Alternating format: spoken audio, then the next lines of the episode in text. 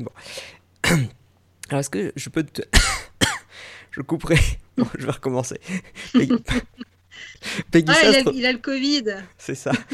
Bonjour à tous, bienvenue enfin dans ce nouvel épisode des podcasts de Contrepoint. Aujourd'hui je reçois Peggy Sastre, journaliste, docteur en philosophie des sciences et auteur de plusieurs ouvrages pour lesquels elle s'est retrouvée, bien malgré elle, la cible de choix de certains mouvements féministes intersectionnels ou identitaristes de gauche et divers euh, mouvements communautaristes. En effet, dans ses ouvrages, Peggy a le mauvais goût de regarder notre société telle qu'elle est et non pas telle qu'on voudrait qu'elle soit et en particulier au prisme de la biologie évolutionnaire et des faits plutôt que de l'émotion ou de l'idéologie politique en vogue ou de la revendication du moment. Dans la première partie de cet entretien, nous allons donc parler de son dernier livre, La haine orpheline, dont vous pourrez retrouver le lien en description. Euh, et d'ailleurs en description, vous retrouverez les liens de tous les auteurs et articles auxquels on, on fait référence. Donc je vous encourage à aller voir. Je vous souhaite une très bonne écoute et je vous retrouve tout à l'heure.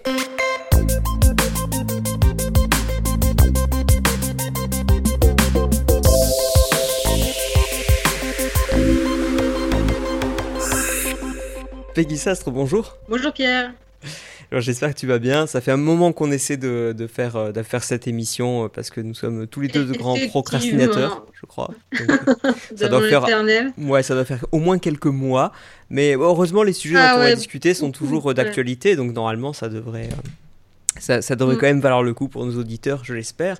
Alors justement, pour nos auditeurs chanceux qui ne te connaîtraient pas encore, est-ce que tu pourrais te présenter, s'il te plaît? Alors, me présenter, même si c'est euh, jamais facile pour moi, euh, donc j'ai un doctorat en philosophie des sciences. Euh, voilà, et sinon, bah, je suis. mes deux activités principales sont la traduction et l'écriture. Donc, j'écris dans des, dans des journaux et des, des livres, et je traduis dans des journaux et des livres. D'accord. je, crois qu'on peut te lire. Euh, moi, je t'ai déjà lu sur Le Point et sur euh, Slate. Il y a d'autres euh, journaux pour lesquels tu écris? principaux, mes, principaux aujourd'hui, aujourd'hui c'est, Slate, Le Point, Causeur. J'ai une chronique tous les mois. j'ai commencé à piger à Marianne et à l'Express aussi, mais pour l'instant c'est pas régulier. voilà. Aujourd'hui, c'est ça. D'accord. Et tu as un doctorat en philosophie des sciences, mais par contre, tu n'as pas, enfin, tu as fait le choix de ne pas poursuivre dans une carrière universitaire. Est-ce que tu peux nous expliquer un peu pourquoi? Voilà, tout à fait. Euh, ben en fait, pour, pour, revenir un peu à la chemise du baptême, euh, donc, donc d'abord pendant relativement longtemps euh, dans, dans, dans, ma vie, je, je pensais que j'allais faire des choses plutôt littéraires, donc j'ai fait des, j'ai fait euh, une prépa littéraire, euh, j'ai pas eu le concours, euh, j'ai pas eu le concours de normal sup, donc j'arrive après par le jeu des équivalences en philo à la Sorbonne. là, je m'emmerde comme un rat mort.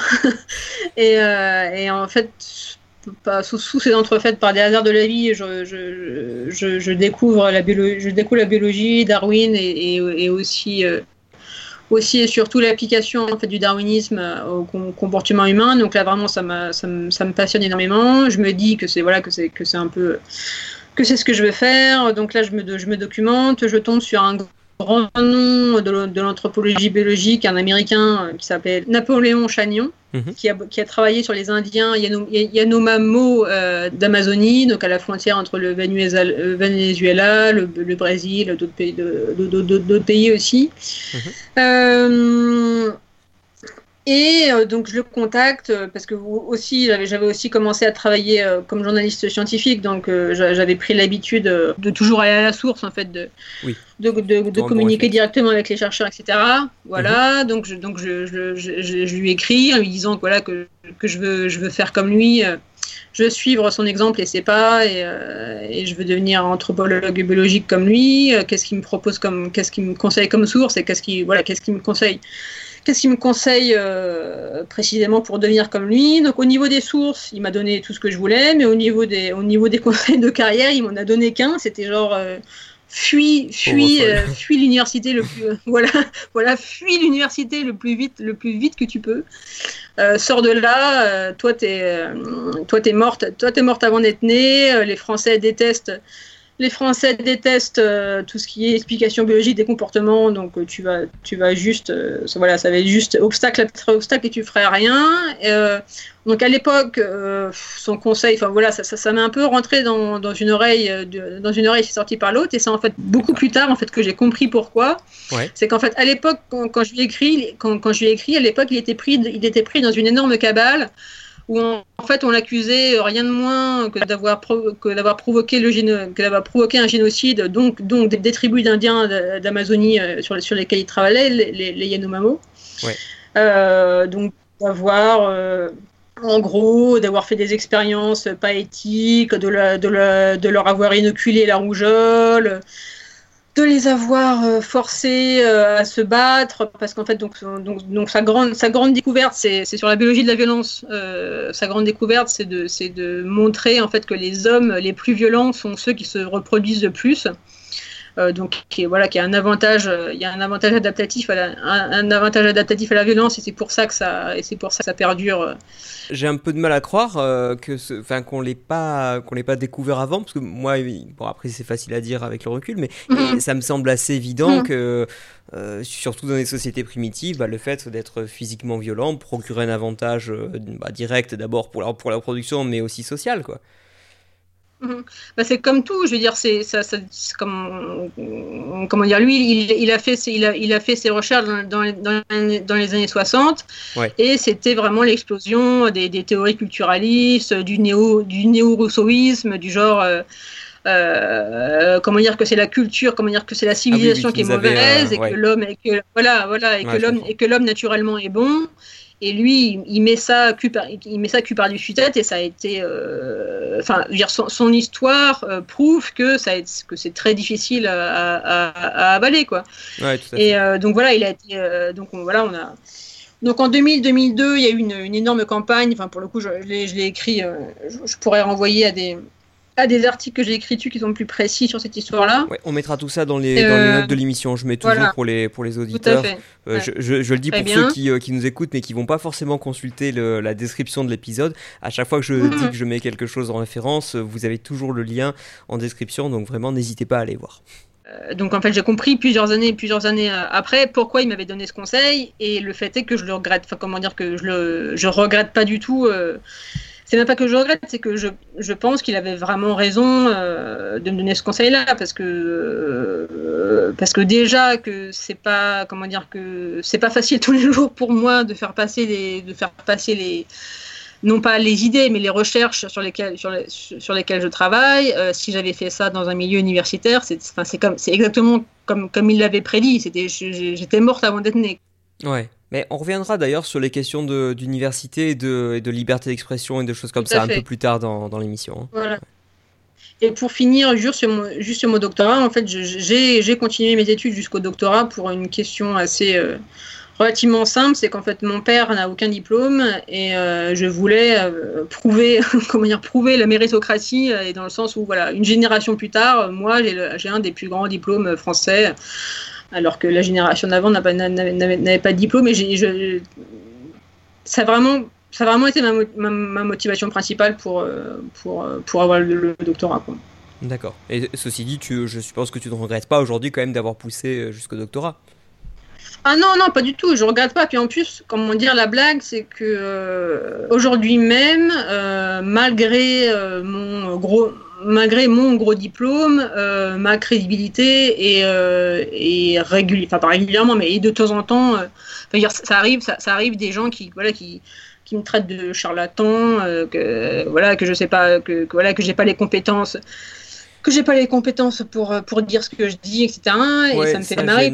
J'ai noté que c'est une accusation qui revient assez souvent, mais pas, pas uniquement sur toi, d'ailleurs, hein, sur, sur, beaucoup de gens. C'est que maintenant, si, si on n'est pas climatologue, on peut pas parler de climat. Euh, si on n'est pas euh, mathématicien, on peut pas parler de maths, etc. Et si on n'est mm. pas économiste, mm. on peut pas avoir mm. un avis sur l'économie. Alors que dans mon expérience, assez fréquemment de nos jours, malheureusement, GG du bar PMU a, un avis parfois plus pertinent qu'une bonne partie de, des économistes à l'université. Ouais, oui, c'est pas faux, mais ce que je voulais dire, c'était que, comment dire, euh, si j'avais pas eu de diplôme, ça aurait été pire. Enfin, comment dire, comment dire, voilà, pour mieux le formuler, c'est que même, même là, voilà, même là, je suis pas protégée, donc c'est la, c'est la, comment dire, c'est l'ironie de, de, de, de, ce genre d'accusation débile, quoi. Que... Oui, c'est que de toute façon, enfin, s'ils avaient décidé de te, de te clouer au pilori, euh, ils, voilà. ils, le font de toute façon, quel que soit ton diplôme, quel que soit, euh, parce qu'après, effectivement, sur un doctorat, je, le, je dis euh, pour les pour les auditeurs qui ne sauraient pas, mais le, le, le grand jeu, et je crois qu'ils l'ont fait dans ton cas d'ailleurs, c'est d'aller chercher, alors quel était le titre exact de la thèse, est-ce qu'elle relevait de telle ouais. ou telle euh, faculté, quels ont été les directeurs ouais. de thèse, quelle est eux-mêmes leur spécialité, mmh. etc. Et donc, euh, on, a, on a vite fait comme ça d'essayer de discréditer euh, tel, tel, ou tel travail. Mmh. Bon, voilà. Ce qui, ce qui veut, ce qui veut pas dire qu'il n'y a aucun problème dans les, dans les thèses qui sont faites à l'université. Hein, mais enfin, ah non, euh, bien sûr, mais clairement pas. Mais, mais bon, mais glo globalement, ça, ça peut être dis, utilisé de manière malhonnête. C'est comme dis, il n'y a, a, a, pas que moi qui, qui, qui, qui, est, qui est ciblé par ce genre de, par ce genre de, de manœuvre, mais c'est. Enfin, c'est enfin, comment dire c'est drôle. Enfin, moi, ça me fait marrer. Enfin, moi, ça me fait. C'est c'est comique. Enfin, je trouve ça comique en fait. Ouais, non, en effet.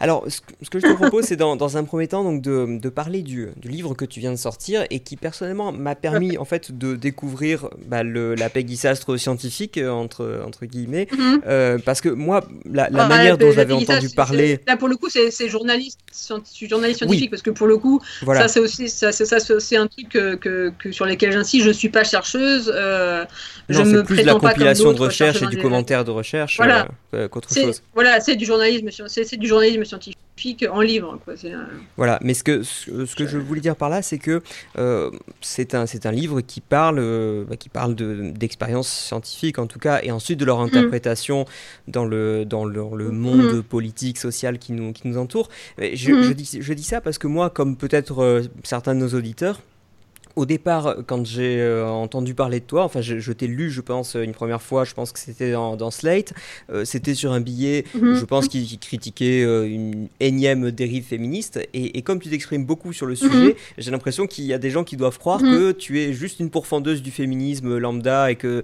ça te, voilà, que c'est ça qui, qui, remplit tes journées, alors que bon, il y a quand même, il y, a, y a autre chose.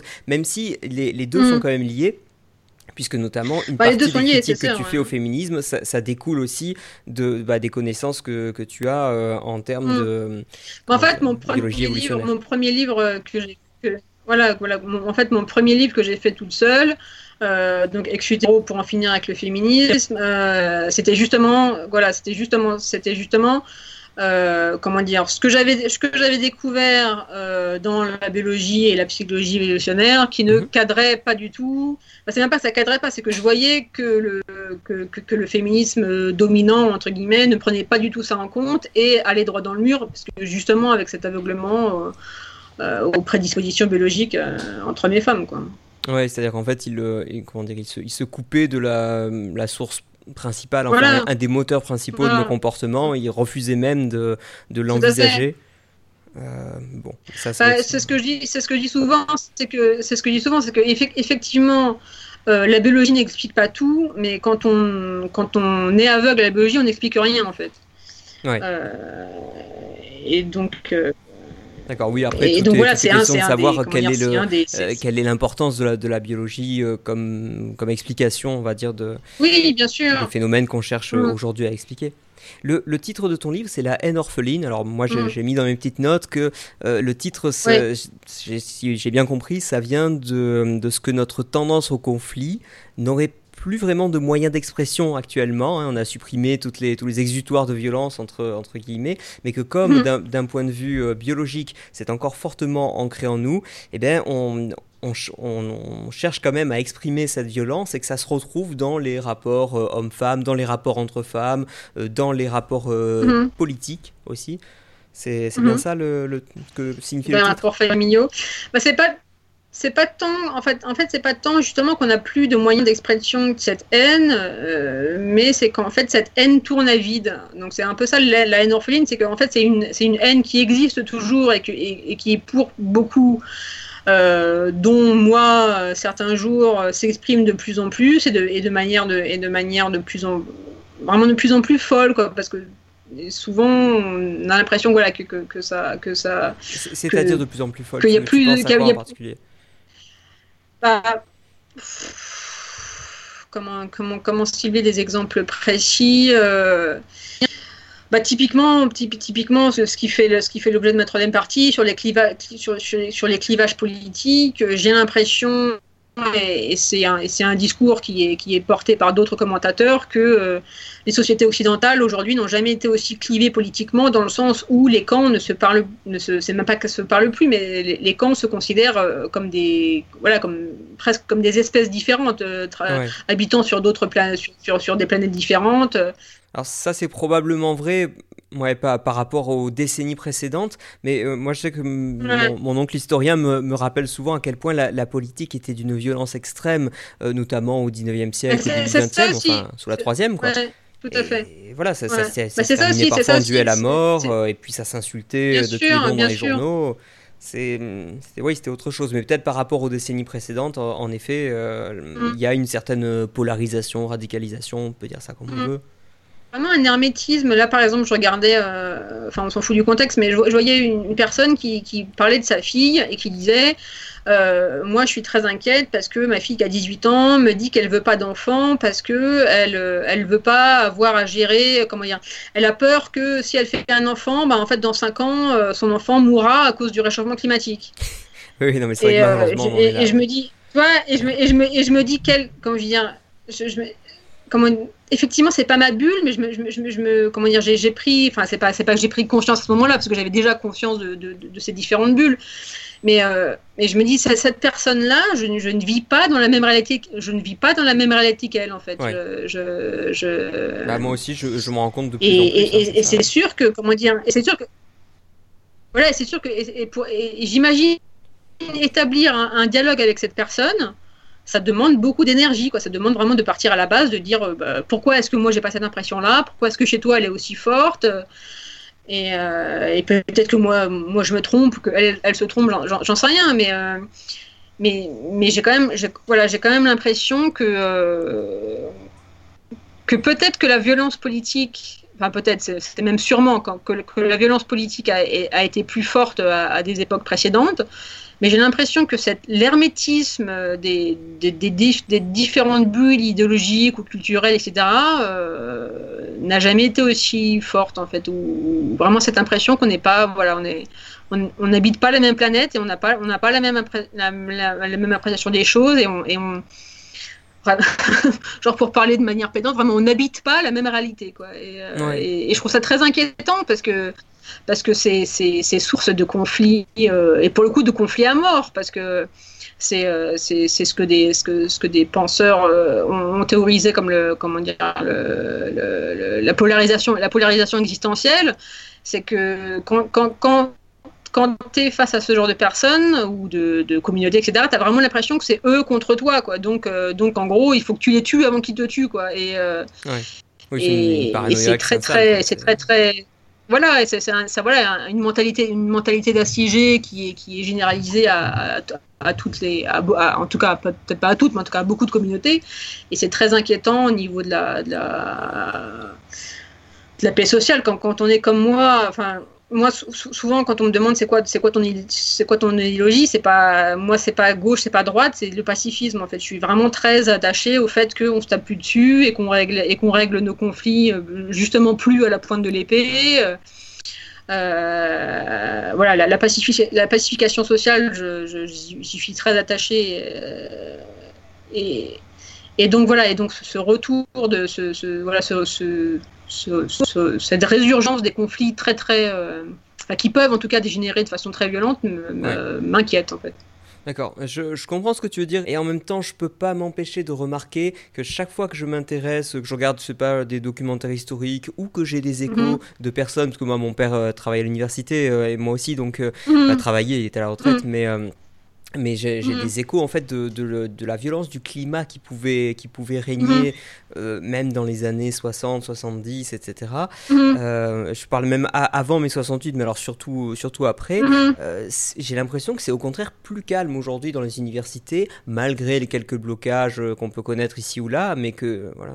C'est vrai, c'est vrai aussi. C'est aussi des, aussi des, c'est aussi des choses que des, que, que des, pour le coup, des, des anciens m'ont dit que voilà que ce, euh, et, même, et même sans remonter il y a 50 ans, euh, je ne sais pas, quand, quand Jean-François Kahn euh, parlait de la pensée unique, c'était un climat beaucoup plus fermé qu'aujourd'hui avec Internet ou par exemple, je veux dire, en, gros, aujourd'hui, tu as une opinion, tu peux un peu faire ton blog, même ton média. C'est beaucoup moins fermé. c'est justement pour la circulation des idées, etc. c'est beaucoup moins fermé. Peut s'affranchir déjà des, cadeaux, des canaux traditionnels. Et donc, enfin, chacun finalement a voix au chapitre, mm. même si on n'est pas obligé de l'écouter. Mm. Mais c'est aussi intéressant et c'est aussi, c'est aussi un peu de ça, de, euh, de ça dont parle mon livre, c'est que alors que objectivement, euh, il y a quand même plein de mesures et de faits qui nous disent que ça n'a jamais aussi bien, ça n'a jamais allé, comment dire, on n'a jamais été aussi bien. Euh, pourquoi est-ce qu'on a, on a aussi régulièrement l'impression que bah non, le, cataclysme est à nos portes et que voilà, oh là, on n'a jamais été aussi près de la guerre civile, alors que comme tu dis, euh, quand tu quand tu prends un peu de de, de, de, champ. Ah oui, ça et ça, on a tout un mouvement là, que j'ai déjà évoqué dans, dans mon émission, mais euh, mm. C'est le mouvement qu'on appelle, appelle Human Progress, ou les, les optimistes, qui sont représentés notamment par Steven Pinker euh, ou par euh, Johan Norberg et d'autres, et, voilà, qui prennent les données et qui disent bon, ben, regardez un peu les, taux de mortalité, l'espérance de vie, les, revenus, mm. les possibilités de déplacement, etc. Tous les indicateurs sont, au vert, absolument tous, du point de vue humain en tout cas. Après, je parle pas pour les autres espèces, etc. Donc euh, voilà, et, pourtant, les, les, gens se, se figurent un, un, cataclysme, mais d'après ce que j'ai compris en lisant ton livre, c'est aussi parce que, en fait, la, hum, comment dire, la, la, méfiance nous a tellement servi dans le, dans le passé d'un point de vue évolutionnaire qu'on a toujours euh, mhm. cette tendance-là. Tout à fait, mais c'est ça aussi la, c'est ça aussi la haine orpheline, c'est la haine qui tourne, enfin, c'est la haine et c'est la conflictualité qui tourne à vide, et, parce que justement on a, on a cet appareillage qui nous a extrêmement bien, euh, qui nous a extrêmement bien servi, euh, en tout cas qui a servi à nos ancêtres et qui fait que nos ancêtres sont devenus nos ancêtres et que donc, on est là aujourd'hui. Mm. Euh, et, voilà, et, en fait, et, en fait, on a, on, a en fait, pour faire une métaphore, en fait, on a tout, on a tout l'outillage qui, donc, qui, qui, nous vient de, de cette époque-là, mais tous les contextes et tous les environnements qui ont fait que cet outillage a été euh, littéralement utile n'existent plus ou existent de moins en moins en fait.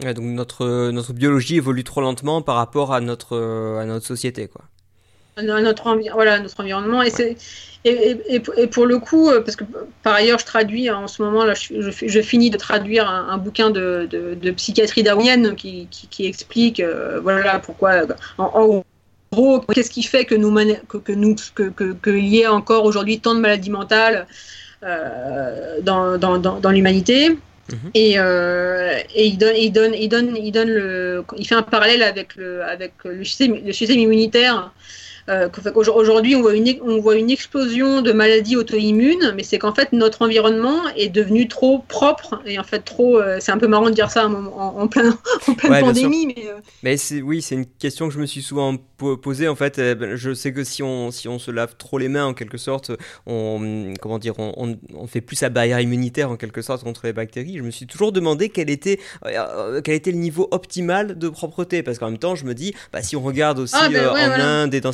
certaines une partie d'Afrique, etc., bah, il mm. meurt aussi de, de, diarrhée, de différentes infections, etc. Donc euh, la saleté n'est pas que du bon non plus, quoi. Mm. Bien sûr, mais ça, en fait, c'est chaque humain chaque individu a son propre écosystème, chaque population a, son propre écosystème adapté à tel ou tel, à, tel ou tel, voilà, à, tel ou tel euh, environnement. Euh, et c'est voilà, c'est très passionnant quand on a quand on a une, justement une perspective darwinienne des choses, c'est que c'est comme rien n'est figé. Il n'y a pas de comment dire, il a pas de solution, euh, il y a, pas de solution absolue. Tout est tout est contextuel. Et, et, et cette histoire de propreté, c'est un peu c'est un peu un cas pour le coup, c'est un cas clinique parce que c'est comme tu dis, ça dépend. Voilà, ça, il y a, y a, des, euh, comment dire, c'est très facile de faire trop, comment dire. Euh, faire trop, c'est aussi, euh, ça peut être aussi être aussi nocif que de trop peu faire, quoi. Et, c'est assez un équilibre qui est, qui est relativement difficile à atteindre. surtout que chacun a son avis sur la question en général. Je sais que c'est le, le, genre de question, c'est un peu comme l'alimentation, ça, ça, peut être très très euh, bien sûr, euh, ouais, ouais, tout à fait. Euh, que c'est ça aussi pourquoi c'est polémique, pourquoi, c'est polémique, parce que c'est des choses très très archaïques en fait. La défense, euh, comment dire, la défense par rapport aux pathogènes, l'alimentation, euh, pareil le sexe, les gens, voilà, les questions sexuelles sont des sont des questions extrêmement polémiques parce que c'est des questions voilà, qui, qui, notre sur, la survie des gènes. Oui, en fait, ça, a l'air personnel comme ça, mais ça, concerne directement la, enfin, ça concerne indirectement en tout cas la société, mais pas, pas si indirectement que ça. Donc, et justement, est-ce que, est que tu peux nous décrire un petit peu ce que tu, ce que tu dis dans le livre sur euh, ce, que, ce qu'on appelle la compétition intrasexuelle et en particulier chez les femmes et euh, sur quel type de comportement euh, ça, peut, ça peut avoir une influence? Donc la compétition intrasexuelle, donc c'est tout ce qui est, bah, comme, son, comme son nom l'indique, en fait c'est donc c'est la concurrence à l'intérieur d'un sexe, donc entre entre mâles ou entre ou entre femelles. Mmh et donc j'ai voulu dans mon livre euh, me focaliser, euh, me focaliser sur la compétition euh, femelle parce que j'ai l'impression qu'elle est sous, qu'elle est sous-étudiée, enfin qu'elle est sous, comment dire, bah, on parle, voilà, on parle beaucoup de masculinité toxique, oh là là, les hommes ils se tapent dessus, tous nos, tous nos mots, tous nos mots viennent du mal, etc. mais chez les femmes, c'est pas rose non plus et c'est un type de violence différent, je crois. C'est ça, c'est plus, c'est plus psychologique, c'est plus stratégique. Et... Voilà, c'est un type de violence différent et c'est surtout que c'est une violence qui est propre aux intérêts sexuels des femelles, dans le sens où euh, c'est pas comme, comme un discours féministe dominant le dit, euh, dans le sens où, euh, ce qu'on peut entendre souvent, en gros, ah oui, ça arrange bien le patriarcat que les femmes se crêpent le chignon. Non, ça arrange les femmes de se crêper le chignon, en fait, pour, certaines, raisons. La base de la compétition intrasexuelle, c'est les sexes, euh, les membres des sexes, enfin, comment les mâles ou les femelles se, se, se font concurrence entre eux pour, euh, comment dire, pour des traits qui sont avantageux à l'autre sexe. Donc, je ne sais pas comment dire. Euh, un exemple euh, assez, assez classique, c'est les femmes sont très violentes ou critiques entre elles sur des questions justement sexuelles, sur ah toi t'es une pute, t'es mal t'es mal habillée, blablabla. Enfin je sais pas, t'as trop une mini jupe trop courte et trucs parce qu'en fait, d'un point de vue masculin, c'est avantageux d'avoir une femme euh, relativement chaste, euh, parce que l'homme n'a pas la, comment dire, ça diminue le risque qu'il ait à élever un enfant qui n'est pas qui n'est qui, n'est pas le sien, quoi. Ouais, donc les, les, femmes font, font un peu le boulot des, des hommes euh, entre guillemets, ouais, enfin le boulot biologique en tout cas. Voilà, voilà.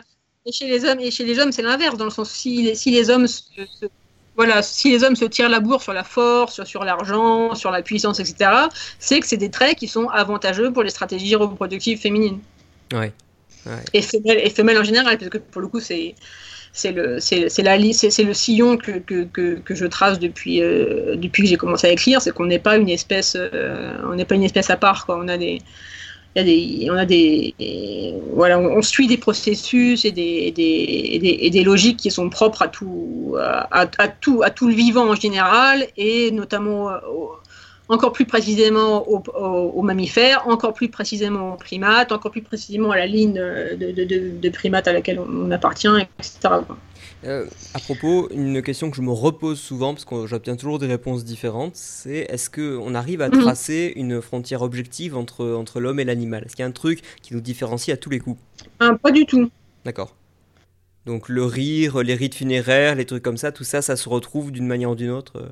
Non, c'est ce que dit, c'est bah, bah, ce que dit, c'est ce que dit France de France, France Deval très euh, beaucoup mieux que moi dans ses livres, c'est qu'à chaque fois, à chaque fois qu'on à chaque fois qu'on croit qu'on est tombé sur un propre de l'homme, quelques années plus tard, il est, il est déboulonné par des, par, des, par des nouvelles recherches. En fait, en, fait en gros, ce, qu'on croit être le propre de l'homme, c'est juste quelque chose qu'on n'a pas encore découvert chez les autres animaux.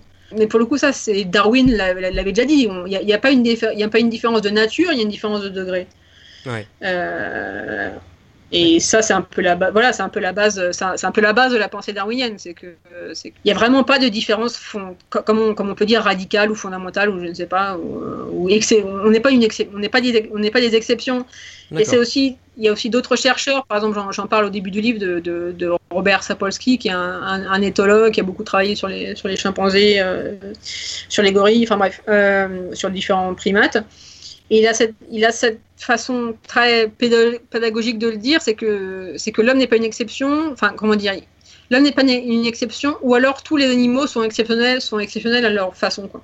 Oui, bien sûr. Donc en fait, il faut, il faut vraiment sortir de cette, de cette, de cette logique. Euh. Aujourd'hui, il n'y a, vraiment que la, que la religion et dans une certaine mesure le droit qui, qui font la différence réellement entre, entre l'homme et l'animal, quoi. Voilà, mais pour le coup, c'est pas des, c'est pas des, ça, ça ressort, enfin si, ça ressort un peu la biologie, je sais pas comment dire mais en même temps, comment dire, euh, on commence à trouver euh, des formes de proto-religion et de proto-organisation, euh, forcément pas forcément juridique, mais chez des animaux, chez les corbeaux. Ce que je voulais dire, c'était plutôt que dans, comment dire, dans, dans, le, dans le giron de la réflexion humaine, il y a les, les religions humaines qui, qui, maintiennent une séparation stricte et absolue entre, entre l'être humain d'un côté, l'animal de l'autre, et en droit aussi, parce que finalement, euh, en, droit, vraiment, il y a les humains d'un côté et les animaux de l'autre. Euh, d'ailleurs, ce qui, est intéressant, c'est que si, on considère euh, bah, que l'homme est, aussi un animal, bah, à, la, fois, ça pourrait être interprété, par exemple, par, des, par les véganes pour dire, bah regardez, voilà, c'est la clé qui nous manquait pour l'antispécisme, etc. et les autres répondraient, bah, justement, puisqu'on est un animal, pourquoi pas assumer plus clairement le côté prédateur ça pourrait être interprété dans les deux sens, quoi, il me semble. Euh, une, des choses qui m'a qui m'intéressait dans ton livre aussi, c'est l'explication que tu fais de la, des raisons de la coopération dans les sociétés humaines. Mhm. Tu vas me dire si j'ai si bien compris ou pas du tout. Euh, j'ai cru comprendre que la, les, euh, les coopérations qu'on observe chez les êtres humains sont, sont, toujours des coopérations intéressées et que finalement, si on coopère mhm. avec, avec certains membres d'un groupe, que ce soit notre famille ou des gens de notre, de notre groupe, quel que soit le groupe considéré, finalement, c'est pour mhm. arriver à, euh, c'est pour arriver à défoncer le groupe d'à côté, quoi. Est-ce que, est-ce que c'est un peu ça?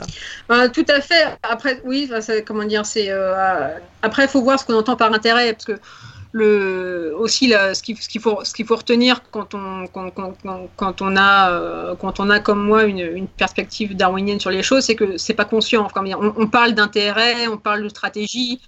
Oui, il y a un intérêt de long terme, je crois qui fait que le, sacrifice est rationnel, par exemple. Euh, on, peut sacrifier sa propre personne, ça peut être rationnel quand même. Voilà, mais c'est pas comment dire, c'est pas euh, comment dire au sens euh, au sens commun des choses. C'est pas conscient, c'est pas une stratégie, c'est pas un intérêt. mais mais quand on comment dire quand on passe justement au niveau, au niveau ultime ou justement au niveau évolutionnaire, on, on découvre des, logiques et des, régularités, dont notamment euh, la loi, la loi d'Hamilton. Mhm. Euh, donc en fait, qui montre que euh, un comportement altruiste a d'autant plus de chances de se perpétuer donc au, au, gré des générations qu'il a justement euh, qu'il euh, qu'il euh, comment dire qu'il qu'il a justement un avantage génétique certain dans le sens où tu vas être tu vas justement être plus tu vas être plus enclin à te sacrifier toi-même si par exemple tu es, ce sacrifice va aider quelqu'un avec qui tu as 50% de gènes 50% de gènes en commun. À l'inverse, si c'est juste un, un, loin, un lointain cousin, etc., tu vas, tu vas spontanément être beaucoup moins enclin à te faire toi-même du mal. Euh, parce que tes gènes, euh, tes gènes seront moins, seront moins préservés euh, dans la manœuvre. Et ça, voilà, ça, ça, ça, c'est pour ça que c'est une loi, parce que ça, ça, ça se confirme partout. Quoi. et il y a beaucoup de biologistes qui ont, et de philosophes, enfin, bref, beaucoup de, de, de, gens qui ont fait des, des, des, des formules là-dessus. Tu as, as, Wilson euh, Wilson qui dit euh, pour un frère, euh, un, frère on donne sa vie, un cousin on donne un conseil. Enfin, ou alors il y a un, un, un plus ancien du début du XXe siècle, Aldan, qui dit Est-ce que je pourrais donner ma vie pour mon frère?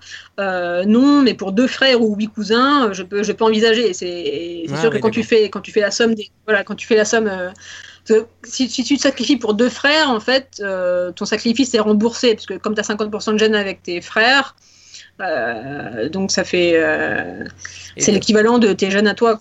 Ouais, d'accord. Et, et, dans, et dans ce cas-là, la, la, focalisation des, des libéraux sur, sur l'individu et le fait qu'il est tout à fait comment dire, légitime, en tout cas moralement, à se, à se préserver, à, à, à, placer ses intérêts avant ceux de la société, euh, quel que soit ce qu'on veut mettre derrière la notion de société. Euh, est-ce que c'est quelque chose qui te, qui te semble justement un petit peu anti-biologique, anti-évolutionnaire en quelque sorte? Est-ce que, est que les conservateurs n'ont pas, ont, ont, pas raison de, de, finalement de dire que la société passe avant le reste? Bah, spontanément, je dirais pas vraiment, même si c'est toujours un peu hasardeux de, de, de, plaquer des, des, des, réalités biologiques sur des choses politiques, mais euh, à l'inverse, je dirais que c'est pas, comment dire, que c'est, pas si absurde d'un point de vue biologique de se dire que ce qu'il faut préserver, c'est toujours l'individu, parce que c'est là où tu as, où as, par définition, 100% de chance d'avoir tes gènes, de, de, de préserver tes gènes, à, tes gènes à toi, quoi. Euh, et, et, donc, euh, inversement, dans la société, tu sais jamais, euh, voilà, tu, sais pas, c'est plus flou, tu sais pas qui, enfin, quels gènes sont, sont, sont là. Pour le coup, pour faire un truc que j'aime pas du tout faire, c'est en gros naturaliser, naturaliser la politique, enfin, naturaliser l'idéologie. spontanément, je dirais que l'idéologie libérale, c'est en gros, c'est à la limite celle qui est le plus proche de la nature, quoi. D'accord à peu près. Ouais. À l'inverse, ça, ça, mériterait, ça, mériterait, une discussion à part entière. Je, je, je suis pas sûr d'être d'accord, mais enfin bon, ça sera. je m'aventurerai pas sur ce terrain-là, pas, pas aujourd'hui en tout cas. Et pour le coup, et pour le coup, voilà, pour le coup là, j'y ai pas réfléchi, donc ça se trouve que dans, dans, dans deux heures, je serai là, ben non, pas du tout. L'esprit de l'escalier, le fameux. voilà, c'est ça, le fameux. d'accord.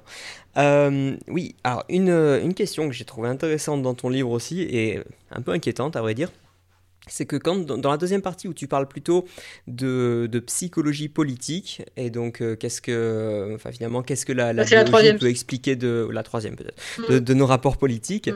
euh, c'était la, la, question de, de l'homogénéité ethnique des, des, différents groupes et, euh, et ça c'est vrai que c'est en fait, tu, tu, montres que dans les expériences dont on dispose, euh, on a quand même une tendance très naturelle à être, à être attiré par des personnes euh, de notre type ethnique. Entre parenthèses, d'ailleurs, euh, j'ai été interpellé par le fait que je crois que dans le livre, tu utilises le mot race, alors que je croyais qu'il n'avait pas de, mhm. de, fondement scientifique, que c'était une question de degré et qu'on ne pouvait pas. C'est par abus de langage que tu le que tu l'utilises ou?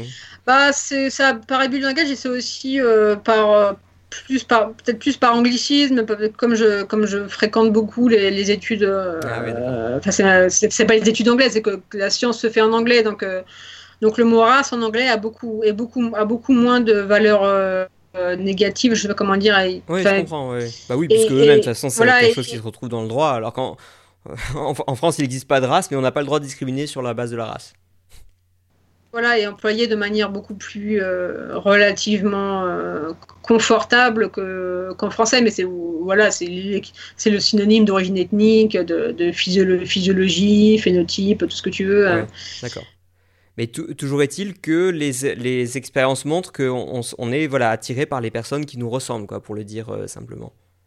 Oui, oui, mais là, là, qui, là, là ce, qui est, ce qui est, ce dont je parle aussi dans mon livre, ce qui est très intéressant, c'est que euh, c'est qu'en fait on est, on est relativement euh, moins sensible à ce qu'on appelle la race, en, gros, en gros la couleur de peau. Quoi. On, est, on, est, on, est, on, est, on est beaucoup moins sensible à, la, couleur de peau euh, qu'on peut l'être par exemple à un accent. à un ah accent ou alors une langue, etc. Et, et, en fait, les chercheurs qui ont travaillé là-dessus montrent que, bah, en fait, historiquement, c'est logique. Euh, parce que euh, le brassage de populations qui ne se ressemblent pas, comment dire, en gros, de, différentes races, comme on appelle, comme on appelle comme, comme les races, donc de, de, différentes couleurs, est historiquement beaucoup plus récent que le mélange de populations qui ne parlent pas la même langue ou qui, ou qui, a, ou qui a des, comment dire, des, des, des, spécificités régionales. Et donc c'est pour ça que, que, enfin, je fais la blague, je fais la blague dans le livre, c'est quand, on comprend ça, on comprend, on comprend pourquoi un débat sur, entre chocolatine et pain au chocolat peut autant euh, euh, voilà, hystériser, hystériser les, gens, parce que le, comment dire, le, marqueur identitaire langagier et au niveau de l'histoire humaine euh, a, duré, comment dire, est beaucoup plus ancien que, que la, différence de, couleur de peau. Quoi. Bah, en plus, je crois que ce que tu disais dans le livre, c'était que, euh, contrairement à la couleur de peau, où finalement, bah, ça, celle-là, on la, on, la, choisit pas et, elle peut, euh, comment dire, euh, on peut être né noir dans le nord de la, de la Norvège. mais finalement, l'accent, lui, c'est un meilleur indicateur parce que lui, par contre, on peut pas le, vraiment l'inventer comme ça. Et le, enfin, on, mm. a l'accent de là où mm. on a grandi, quoi, en gros. Hein, en tout cas, de, l'origine de ses parents, quoi. Bah, de, ouais, c'est ça, de sa communauté. Enfin, c'est beaucoup Aujourd'hui, voilà, enfin, en fait, il y a plusieurs raisons qui font que les, les, les, indices langagiers sont beaucoup plus, pour le coup, vecteurs de clivage que les indices euh, raciaux entre guillemets, quoi. Ouais, d'accord. Euh, parce que c'est voilà, un, un, mélange, un, un, mélange de facteurs. Euh, et mais pour revenir à la première chose qu'on disait, oui, c'est quelque chose de très c'est même pas que c'est politiquement incorrect, c'est très choquant. Euh, c'est très choquant pour, euh, pour, euh, pour beaucoup de gens et je comprends complètement que, enfin que le racisme est entre guillemets. c'est pas qu'il est naturel, mais ça comment dire Oui, que ça, ça, découle en fait d'un réflexe qui, qui, était tout à fait naturel, c'était de, de, se méfier de ce qui venait d'ailleurs. Voilà, voilà, on se méfie de ce qui venait de, ce qui vient d'ailleurs parce que donc déjà il y a plus de chances que ça soit un ennemi. Il y a aussi juste euh, par, rapport à ce qu'on vit aujourd'hui, il y a beaucoup plus, il y a beaucoup plus de chances que, que, ça, que, que, les, que les personnes soient vectrices de pathogènes pour lesquels on n'a pas de défense immunitaire euh, innée, euh, que, ça, que, ça mange, que ça mange des aliments qui sont, qui sont toxiques pour nous. Et, c'est, comment dire, d'un, point de vue biologique, c'est ça. Voilà, comme le pangolin. Comme... et le, le, pangolin sur lequel a, a, pissé une chauve-souris par exemple. Euh, non, non, mais c'est très. Euh, et c'est aussi pour ça qu'il faut, qu'il faut vraiment jamais. Euh, enfin, moi, je suis très, très remontée contre. contre les relents aujourd'hui identitaristes de gauche, quoi, parce que ça, ça, tout ce qui est la politique identitaire, voilà, on va, on va classer les gens selon ta couleur de peau, ton sexe, ton handicap, blablabla. Oui, on va attribuer un score de privilège et voilà. Quoi. Voilà, voilà que c'est des, c'est, des, des, on tire sur des cordes euh, extrêmement archaïques et extrêmement dangereuses. Enfin, dire ça, c'est, pour le coup, c'est Thomas Sowell qui dit qu'on n'a on jamais, on, jamais vu euh, une société où ce genre de, où la politique identitaire euh, marche. Qu'en fait, c'est, juste des graines de guerre civile et, bien sûr. et quand tu, voilà, quand tu, quand, quand tu voilà, c'est du sang dans les rues. Mais en, revanche, je, trouve intéressant justement, euh, bah, à la suite de, la lecture de ton livre, je trouve, je trouve intéressant de, comprendre au moins quel est le, le fondement biologique des réflexes euh, racistes qu'on peut, qu'on peut avoir, qu'ils soient conscients ou inconscients. Bah, au moins justement pour se dire, voilà contre quel, euh, contre quel penchant naturel je dois, je dois lutter. Quoi. C'est, c'est, ah, bah, ah bah, effectivement, de toute façon, c'est un peu, c'est un peu la, c'est un peu la ligne directrice de, de toute mon œuvre entre guillemets. C'est je ne suis pas du tout dans la justification de, des, prédispositions naturelles. Je suis, au, je, suis je suis au contraire, j'ai un a priori très négatif sur en gros tout ce qui est nature, euh, tout ce qui est la nature, etc. Euh, et donc, comme, comme tu dis, euh, je dis, enfin comment dire, je, je, travaille pour faire prendre conscience aux gens de ces prédispositions-là pour, pour les combattre en fait. Et pour le coup, c'est tout pour le coup, c'est à, peu près toute la démarche civilisationnelle depuis que la civilisation existe. C'est de, ben, justement, c'était la, question suivante que, je voulais te poser. Mhm. Finalement, c'était euh, est-ce que la civilisation humaine, dans ce qu'elle a de, meilleur, quoi, est-ce que, est que ça consiste vraiment à lutter contre, contre nos, penchants animaux ou est-ce que c'est contre une partie de nos, de nos penchants euh, naturels, biologiques, euh, évolutionnaires, on va dire? Ou est-ce qu'au contraire, il faut, il faut éviter de trop s'éloigner de, euh, de notre connexion à la nature? Justement, je pense que c'est un équilibre, c'est un équilibre à trouver, c'est un équilibre à trouver dans le sens où, euh, enfin, Richard Alexander, qui est, un, qui, est un des, qui est un des premiers dans les années 70, qui, a, fait justement un travail sur la, en fait, sur la biologie, sur la biologie de la morale, euh, qui disait que euh, le, comment dire, le point commun de, la, de toutes les civilisations, c'était justement d'avoir euh, d'avoir voulu domestiquer la, la, nature humaine, quoi, donc de, voilà, de plier de plier voilà, les instincts sexuels, les, instincts à la guerre, enfin, au conflit, Donc voilà, il y, a toute cette, cette, cette euh, logique de domestication, euh, mais en même temps, euh, il faut aussi avoir conscience de, justement de, comment dire de tous les systèmes biologiques qui, qui, nous préexistent depuis depuis très longtemps pour ne pas faire n'importe quoi. Par exemple, un exemple un exemple très classique, c'est la vache folle. Euh, oui, c'était euh, c'était assez prévisible que faire manger de la viande à des, à des herbivores, euh, ah ça avait beaucoup de risques de mal se passer, quoi. Oui, oui tout à fait. Et et il y, y, a beaucoup de choses, comment dire, il y a beaucoup de, de, de, de travers modernes aujourd'hui qui justement qui découlent d'une mauvaise connaissance euh, des systèmes biologiques euh, qui justement, enfin, qui nous ont pas attendu, qui nous ont pas attendu pour, pour fonctionner. Euh, comment dire pour faire le pour, pour, pour faire la, comment dire la logique d'essai et d'erreur qui qui, qui, qui, fait qu'aujourd'hui oui, oui je, comprends si, si on joue trop aux apprentis sorciers il, il, il, tournait il tournait voilà voilà voilà c'est ça il tournait pas si mal et que ouais ouais d'accord je comprends et euh, moi, c'est aussi une question, je trouve, qui, euh, qui se pose qui est euh, sur, la pédophilie, par exemple. C'est finalement comment est-ce qu'il faut considérer ça? Est-ce qu'on peut, par exemple, mettre sur le même plan la pédophilie envers des enfants prépubères et la pédophilie, mhm. entre guillemets, envers des adolescents qui sont déjà à maturité sexuelle depuis quelques années, largement en âge de mhm. procréer, mais, même si ça reste qu'on a dans les deux cas dans le droit et peut-être du point de vue moral, même probablement, mais est-ce qu'il n'y a pas quand même. Euh, est-ce que, est que, par exemple, c'est pas compréhensible euh, d'avoir des, attirances comme ça pour quelqu'un qui est à, maturité sexuelle, même si ce n'est pas. Euh, même s'il est underage bah, De toute façon. toute façon, compréhensible, j'ai envie de te dire que quand tu passes, quand tu passes par, par une perspective, comment dire, par une perspective biologique, pardon, scientifique, tout est compréhensible dans le sens où il y a des chercheurs qui travaillent sur, sur les bah oui, mais justement, sur, sur, la, sur, la, pédophilie d'enfants prépubères, là je comprends pas en fait quel est, le, quel est le ressort biologique qui pourrait pousser un mec de 50 ans à être attiré par des, par des gamins de 5 ans. Je, ne le comprends pas quoi.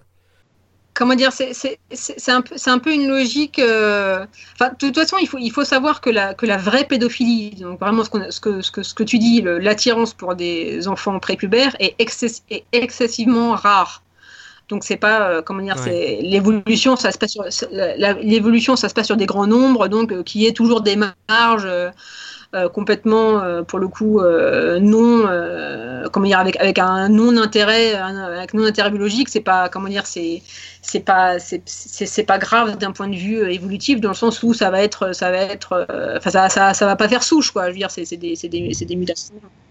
Mais lorsque tu dis c'est excessivement rare, on, a, on a des chiffres Parce que moi, j'ai l'impression, euh, à la manière dont on en parle, on en parle souvent, et parfois on démonte des, mhm. réseaux entiers, des trucs comme ça, on a l'impression quand même que c'est un truc qui est, qui est sous terre, qu'on voit pas, mais qui, putain, ça, ça a l'air d'exister, quoi. Ah non, non, ah non, non, les, ah non, non les, la, la, vraie pédophilie, c'est moins de 1% de la population, c'est vraiment rien du tout. Quoi. Euh...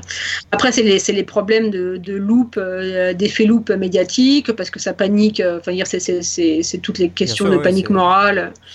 Et, et, je, et, je, comprends que ça fasse pas souche, mais en même temps, je ne comprends pas quelle est la raison même d'un tel, euh, d'un tel comportement quoi. Qu'est-ce que qu'est-ce qu'est-ce qui fait dans notre biologie que qu'on peut être poussé comme ça euh, à être attiré par quelqu'un en quelque sorte qui pourrait être notre enfant, voire, carrément par notre enfant bah oui, dans certains cas. Oui, qui est qui qu'est-ce qui qu'est-ce qui explique que des, des personnes euh, soient, attirées, soient attirées par le latex, par les chaussures, c'est oui, bah C'est euh, c'est voilà, c'est des niches, euh, enfin c'est même pas des niches, c'est des franges extrêmement minoritaires de, de, voilà de comportements sexuels qui ensuite, comment dire, euh, tu peux tu peux trouver des tu peux trouver des, des, explications biologiques. Pour le coup, je, je, suis pas très pas favorable, comment dire, je, je vois pas ça d'un œil, enfin, comment dire, je, trouve que c'est pas très pertinent, euh, enfin bref. Euh, je, termine, qui disent que, en gros, c'est une, euh, comment dire, que la pédophilie, ça reste un excès, ça reste un réflexe excessif dans le sens où c'est toujours, c'est, comment dire, c'est l'attrait pour la, c'est un attrait pour la jeunesse, et la jeunesse, c'est la, fertilité, en gros, qui, qui, part, qui part en freestyle, quoi, qui, euh, qui, qui est, euh, c'est pas, t'étais pas attiré par une fille de 14 ans, t'es attiré par un bébé de 5 ans, parce qu'au moins t'es sûr, au moins tu, l'as depuis le départ. Ouais, non, c'est peut-être ce, genre de choses. c'est horrible à dire et à penser, mais bon, c'est un peu ça, hein, la biologie, c'est pas, pas toujours joli. Voilà, voilà. Ah, bah ça, c'est clair. Ça, c'est. Pour le coup, c'est la grande leçon, euh, c'est la grande leçon de, ce genre de perspective, c'est qu'il faut, comment dire, il faut se, enfin, ça, désensibilise, je sais pas comment dire, enfin, désensibiliser dans, dans le sens euh, presque au niveau des allergies, tu vois, faut se, enfin, ça, ça désensibilise et en même temps ça, ça fortifie, ça, ça fait prendre de la distance, ça te, oui, c'est sûr que si tu, comment dire, si, si, si as une vision morale sur la biologie, t'as pas fini, t'as pas fini de partir en dépression, quoi, parce que c'est. Bien sûr, ouais. Mais après, il y, a, des questions très, il y a des questions très applicables parce que pour revenir à, la question du type ethnique euh, dont on parlait tout à l'heure, euh, moi, moi, j'ai noté par exemple que l'homogénéité ethnique des pays euh, avait une influence sur l'acceptation de leur modèle social. C'est-à-dire que par exemple, les modèles sociaux plus redistributifs et qui reposent sur la confiance au sens où, euh, euh, en gros, euh, on, va, on va espérer que la personne qui touche les allocs n'en profite pas et le fasse si elle est réellement vouée à le faire, ben, ça marche mieux dans les pays ethniquement homogènes. Donc finalement, c'est c'est peut-être pour ça que, que, dans les, que dans les pays d'Europe mm. qui étaient au départ, euh, pour une partie d'entre eux, en tout cas en Europe de l'Ouest, surtout euh, plus homogène, finalement on a adopté ce genre de choses, alors que mm. ça, ça s'imagine moins aux États-Unis. Bah, surtout, euh. surtout, surtout l'Europe, voilà, surtout l'Europe du Nord en fait. Le, le, oui, voilà, oui, l'Europe du Nord, où là pour le coup, le modèle, voilà, tout le modèle, quelques voilà, décennies, c'était tous blanc, quoi. Tout le modèle scandinave, voilà, c'est ça, tout, tout, le modèle scandinave d'État-providence.